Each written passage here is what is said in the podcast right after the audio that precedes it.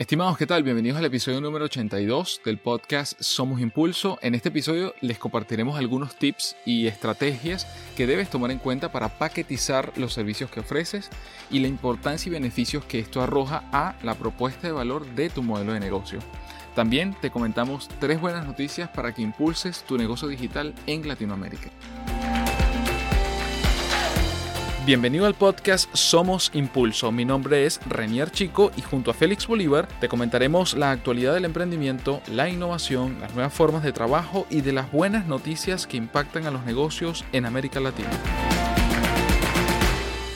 Y bien Félix, ¿qué tal? ¿Cómo estás? Hoy un episodio particular porque oficialmente a partir de este momento estamos grabando con dos nuevos equipos, así que vamos a ver qué tal nos sale. Son dos nuevos equipos que, adquirimos y que bueno, la idea es como siempre seguir mejorando, seguir mejorando la calidad del sonido y, luego le daremos incluso detalles de cuáles son los equipos que utilizamos por si les interesa también grabar, sepan qué utilizamos no solamente a nivel de software, sino también a nivel de equipos de micrófonos, ¿no? Entonces, bueno, arrancamos con la paquetización de los servicios. Para muchos es la forma más eficaz, rentable de ofrecer un servicio completo, por ejemplo, a nivel de diseño o de estrategia, a nivel de marketing o a nivel de desarrollo. Si, por ejemplo, ofreces diseños de logotipo, lo más recomendado en este caso es que tu paquete de todo incluido incluya elementos como tarjetas de presentación, papelería, manual de identidad o, manual de marca, eh, aplicaciones eh, de, ese, de, esa, de ese logotipo e incluso a veces material predefinido para utilizar en redes sociales o en, comunicación en general de tu marca. Entonces, ojo, no se trata de venderle más al cliente, se trata de ofrecerle un servicio integral. Y esto aplica para cualquier área, no necesariamente para la área creativa, como el ejemplo que acabo de dar. Pero bueno, ¿cómo, cómo te ha ido a ti con eso, Félix? Es decir, ¿también te ha tocado la oportunidad o más bien eh, te has sentado en algún momento y decir, mira, eh, todo esto que yo puedo ofrecer, hay que paquetizarlo, cómo hacerlo, cómo enfrentarlo y cómo ofrecerlo, ¿no? Hola, estimado. Sí, bueno, efectivamente, sí. Bueno, es un reto a veces porque va un poco ligado con lo que nuestros clientes o los clientes de cada quien tienen como necesidades y es un poco en función de jugar con eso que podemos armar ese, esa estrategia donde podemos ofrecer varios productos o servicios en conjunto y que sea uno solo. Ya saliéndome un poco del, digamos, del tema particular de nosotros o de cómo lo manejamos, pero luego volvemos a eso. Esta práctica creo que todos la hemos visto en diversos mercados, ¿no? Como por ejemplo la parte de telecom, telecomunicaciones, es muy común los servicios financieros, la banca, el tema de seguros, asistencia médica y obviamente es muy común en la parte de tecnología. Son muy comunes los paquetes o los planes, como los llaman, o una compilación o una antología o, bueno, las diferentes formas de, de, de, mencionarlo. La televisión también es algo bastante común y bueno, obvio, si vas a un local de comida rápida también es súper común que veas los famosos combos que no es más que lo mismo. Sí, aquí yo creo que eh, es como tratar de, de, evitar que el cliente busque en diferentes lugares o con diferentes personas para satisfacer una necesidad o resolver un problema. Entonces le ahorras un poco el tiempo, también dinero y estrés y le ofrece un servicio integral, una solución integral. Entonces en ese sentido es bien interesante cómo uno, por más básico, entre comillas, ¿no? Que pueda hacer lo que realicemos, cómo convertir eso precisamente en una solución integral para el cliente. Sí, correcto. Y ahí, bueno, de las, digamos, investigaciones y caso personal, hay varias opciones que, podemos aplicar, ¿no? Que es, em, por ejemplo, hacer un paquete mínimo, digamos que es lo, el servicio o la cantidad de servicios básicos que tú le estás presentando al cliente. Puede ser que tú tengas más servicios, pero presentas esos paquetes con lo mínimo que tú sabes que, por lo general te ha pedido el cliente. Para ello es importante cuando lo describamos en, la página web o no sé, o en el medio que tengas eh, a bien de, de, mercadearlo, es importante contarlo de una manera sencilla, nada de, digamos, tecnicismo, sino el lenguaje que te entienda el cliente, para evitar, digamos, confusiones y que sea más fácil la, la compra. También es importante dejar claro lo que incluye y también lo que no incluye. Eso ahorrará bastante, digamos, explicación y será más fácil también para el cliente estar muy, muy claro de que, de que no va a tener, que va a tener y que no va a tener. Y em, si tú ves la posibilidad de vender cosas adicionales dentro de ese paquete, bueno, colocarlo como la posibilidad de que el cliente lo pueda agregar. Sí, efectivamente, yo lo veo siempre como, como el menú. cuando uno va a un restaurante, que tú tienes los platos que efectivamente ya están preparados, es decir, tienes, no sé, una proteína particular, un carbohidrato, este, no sé, y cualquier, una ensalada, por decir algo, pero a ese plato tú de repente le puedes añadir una salsa particular a esa ensalada o a esa, o a esa proteína, sea cual sea pero también dejándole claro al cliente que tiene alternativas. Es decir, le permites al cliente que seleccione cierto elemento o cierto servicio que su empresa necesita y que a lo mejor no está en ese plato principal, pero que igual puede incluirse. Entonces, el entre comillas todo incluido es relativo también, porque no necesariamente es, es todo incluido para todos los clientes o para todos los servicios que tú puedas ofrecer. Bien lo decía Félix, es decir, tenemos que sentarnos y definir cuáles son los principales. Y a partir de esos principales vemos si esos principales, y, cuando digo principales es que no se pise la cola uno de otro o que no genere una dependencia. Es decir, como mencionaba al inicio con el ejemplo del logotipo. Un diseñador no me puede decir que un logotipo y un manual de, estilo están separados. Yo siempre lo visualizaría como un paquete, porque uno depende del otro o uno define al otro. Entonces yo no podría separar, no, bueno, si quieres el manual de marca o si no quieres el manual de marca. Bueno, si te estoy haciendo un logotipo nuevo, que es el que usualmente ocurre, o estoy retocando lo que tienes, entonces inevitablemente el manual va a modificarse en ese sentido, así que tiene que estar unido. Ahora, es diferente cuando de repente un cliente me dice, bueno, perfecto, vamos a hacer ese, ese retoque aquí o ese ajuste o ese cambio, pero yo no necesito la producción de ese, ese logotipo aplicado, por ejemplo, a toda la imagen de redes sociales porque internamente mi equipo lo hace. Ah, bueno, perfecto. Entonces sacamos de, del paquete, sacamos esa alternativa, esa opción, ese servicio, ese elemento, lo podemos sacar, lo que impacta también en, en el costo, por supuesto, que va a tener y en el tiempo que nos lleva a hacerlo. Exacto. digamos que presenta, presentamos los paquetes, pero le damos también la flexibilidad al cliente de, de que de repente quite, quite y ponga cosas en esos paquetes. También otra posibilidad es que los paquetes sean sumen entre ellos, es decir, yo pueda combinarlos, pueda pedir uno más agregar un paquete dos.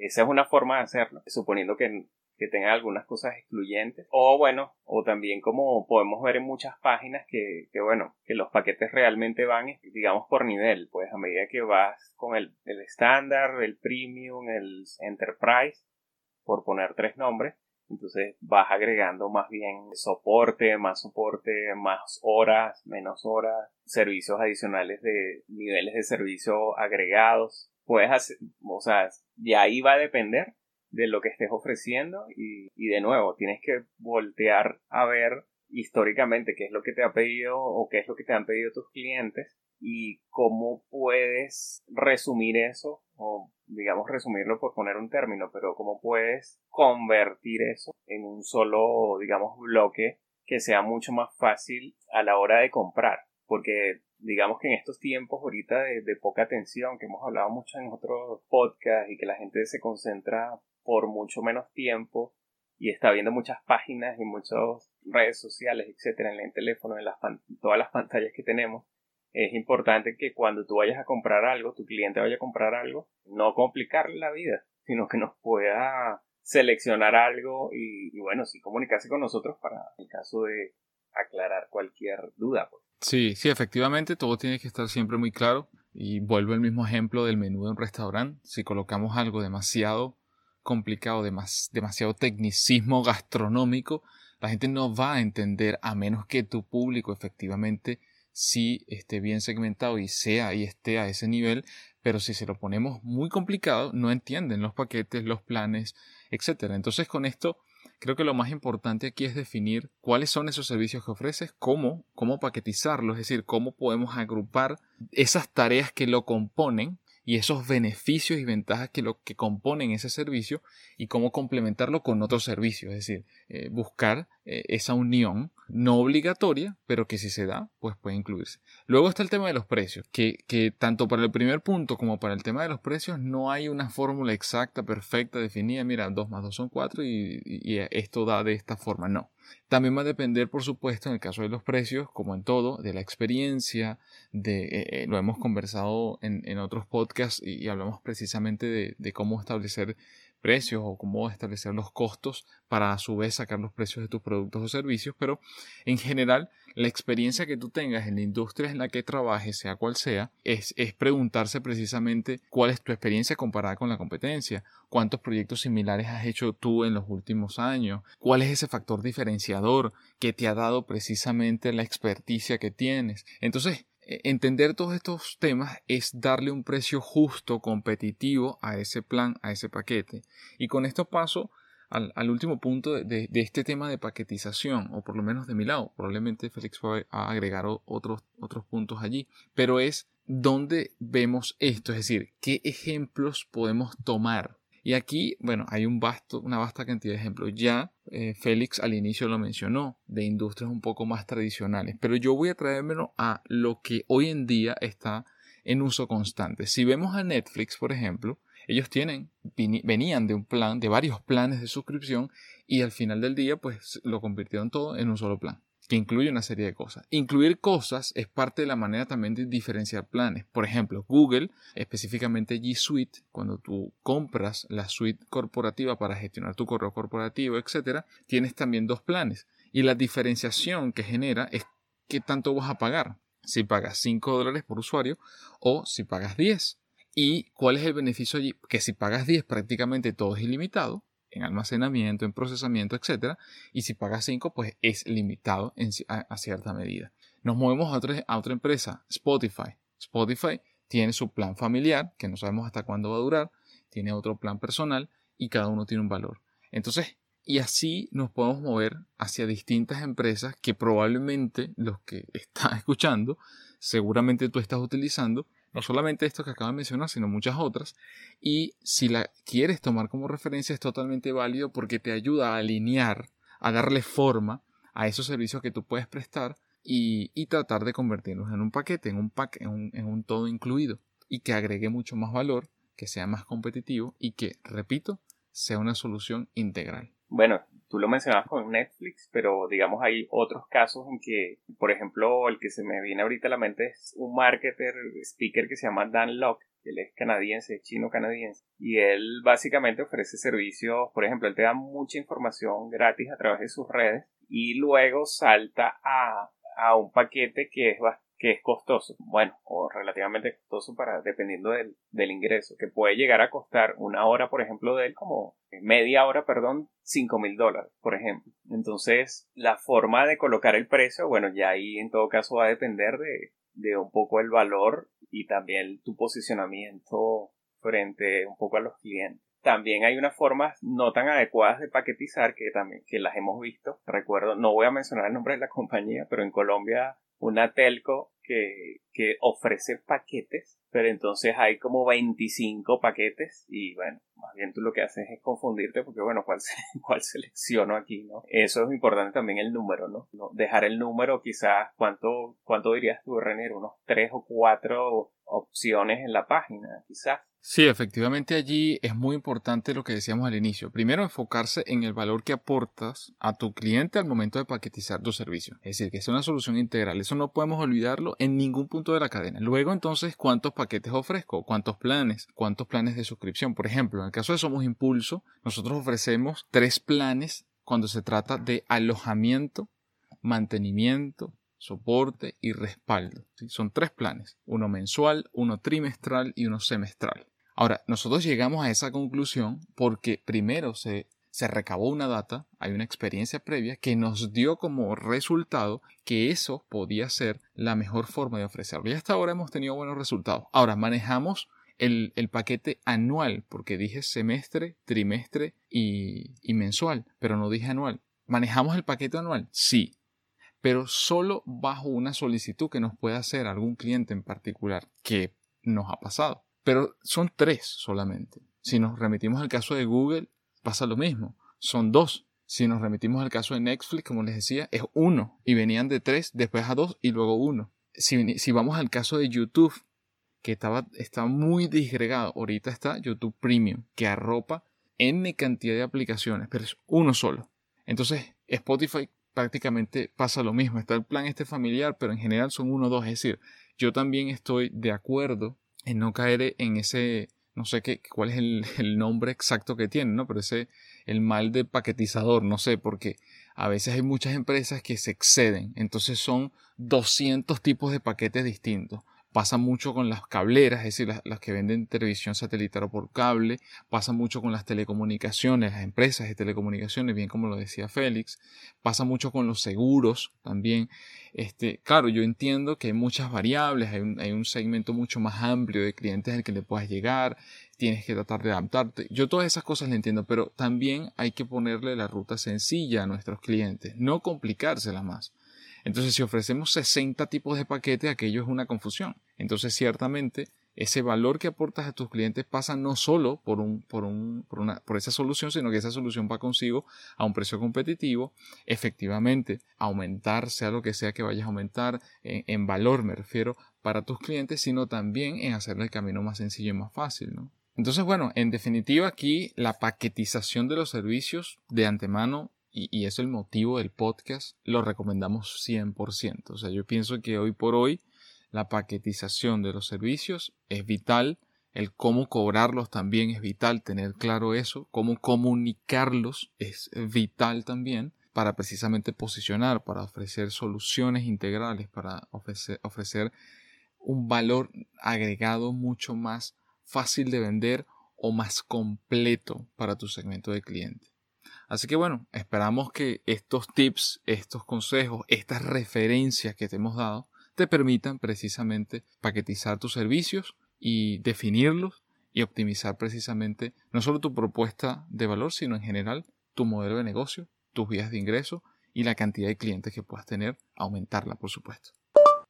Y bien, con esto pasamos entonces a las noticias, pero antes hablemos de nuestro patrocinante, que como saben es somosimpulso.com, un equipo donde te ayudamos a optimizar tu modelo de negocio digital, llevarlo al siguiente nivel, a sacarle el máximo provecho precisamente a tu página web, a tu tienda en línea. Aprende a mejorar esa presencia digital, aprende a optimizar esa aplicación móvil que te permita vender en línea de forma ágil, dinámica y por supuesto a precios competitivos. No lo olvides, Menos es más y juntos somos mejores. Somosimpulso.com. Y bien, la primera noticia viene en este caso de Chile, de la directora del Observatorio de Política de Emprendimiento, que se llama Josefa, Josefa Villarroel, que le hicieron una entrevista al equipo de innovación.cl, le hizo una entrevista hace poco y la titularon con, con una cita que me llamó mucho la atención y dice, lo, y dice lo siguiente, es miope pensar que uno logrará desarrollar un emprendimiento participando de convocatorias pequeñas. Fin de la cita. En este artículo que les recomiendo lo puedan leer con detenimiento, hay una serie de datos que destacan allí de las políticas de, y las convocatorias, tanto públicas como privadas, que existen en Chile y en otros lugares de Latinoamérica, dirigidas hacia el emprendimiento precisamente. Y claro, esta investigación pues analiza distintas iniciativas públicas, como les decía, privadas, pero son datos que se revelan allí muy interesantes como por ejemplo, el ecosistema en el ecosistema chileno fueron liderados por 70 instituciones que indicaron, entre otros, un 74% de financiamiento en efectivo, condicionando el desarrollo del proyecto. Otro punto importante es que el 60% de los montos no superan los 10 millones de pesos, pesos chilenos, pueden buscar su equivalencia en dólares, lo que refleja que la mayor parte de las convocatorias se centra en las fases iniciales de la idea o prototipado. Y bueno, así como esto, hay una serie de tips que precisamente Josefa, que es especialista en todos los programas de emprendimiento, destaca muy interesantes a tomar en cuenta si estás pensando en aplicar alguna de estas iniciativas o si ya aplicaste, cuál es el paso siguiente, cómo sacarle el mejor provecho a estos capitales semillas, abejas, ángeles o subir de nivel, porque las aplicaciones a todas estas iniciativas y convocatorias están en auge y en crecimiento en toda Latinoamérica. Solo en Chile, cada vez que se abre una convocatoria, por ejemplo, de Startup Chile, que no es la única, hay 4.000 y 5.000 aplicaciones. Entonces, es muy importante aprender de ello y seguir mejorando todo el ecosistema. La segunda noticia viene del equipo del MIT.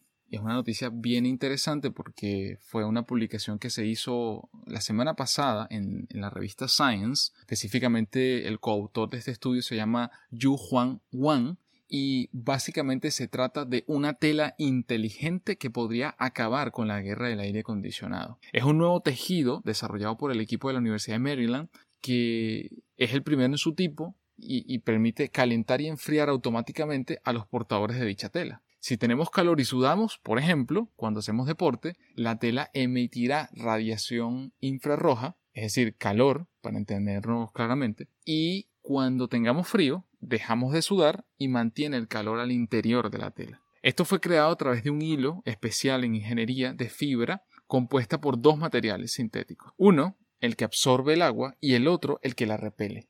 Los hilos están recubiertos de nanotubos de carbono y cada fibra se expande o se contrae a medida que cambia de temperatura, casi como los poros de la piel. Entonces, bueno, les recomiendo este artículo, está muy interesante porque además esta tela permite ser, eh, permite, eh, ser pintada, es decir, soporta tintas y lavados, cortes, etc. Entonces está bien, bien interesante y creo que abre un abanico de opciones muy grande a, todo lo que es este, este mundo de alguna manera de telas inteligentes.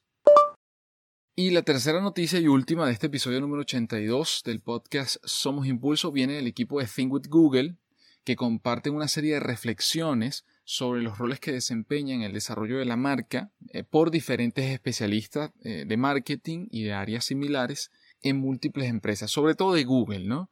Pero son, son recomendaciones, son reflexiones muy interesantes que van, por ejemplo, sobre la representación y la inclusión de las creatividades. Esto, de esto habla la vicepresidenta senior de marketing global eh, de Google, también otro punto que se destaca aquí, otras reflexiones que comparten, vienen sobre el desarrollo de una cultura de marca basada en datos. Esto lo comparte el vicepresidente de Marketing y Comercio Electrónico de Home Depot, Canadá. Y así se desprenden otras áreas como por ejemplo el proceso creativo de las campañas programáticas. Esto lo comparte el director de plataformas de medios de Google de Australia y Nueva Zelanda y hacia dónde él está apuntando y señalando las campañas de publicidad digital, específicamente las campañas programáticas y el impacto que tienen. Entonces, se lo dejamos en el post que siempre acompaña al podcast. Ahí están todos los enlaces, son 10 puntos en total, todos siempre muy, muy recomendables. Y bien, con esto llegamos al final del episodio número 82 del podcast Somos Impulso. Como siempre, gracias por escucharnos. Recuerda que puedes seguirnos, leernos y por supuesto escucharnos en Spotify, en Google Podcasts, en Castbox, en Apple Podcasts, en SoundCloud y también en Medium. Desde cualquiera de ellas puedes suscribirte, descargar los episodios o escucharnos en streaming, como lo prefieras. Y lo más importante es que nos dejes valiosos comentarios, preguntas, así como likes o estrellas para que más personas puedan enterarse e impulsen la creación de nuevos episodios. Y por último, no olvides compartirlo con tus compañeros, amigos y familiares. Nos escuchamos en el próximo episodio del podcast Somos Impulso.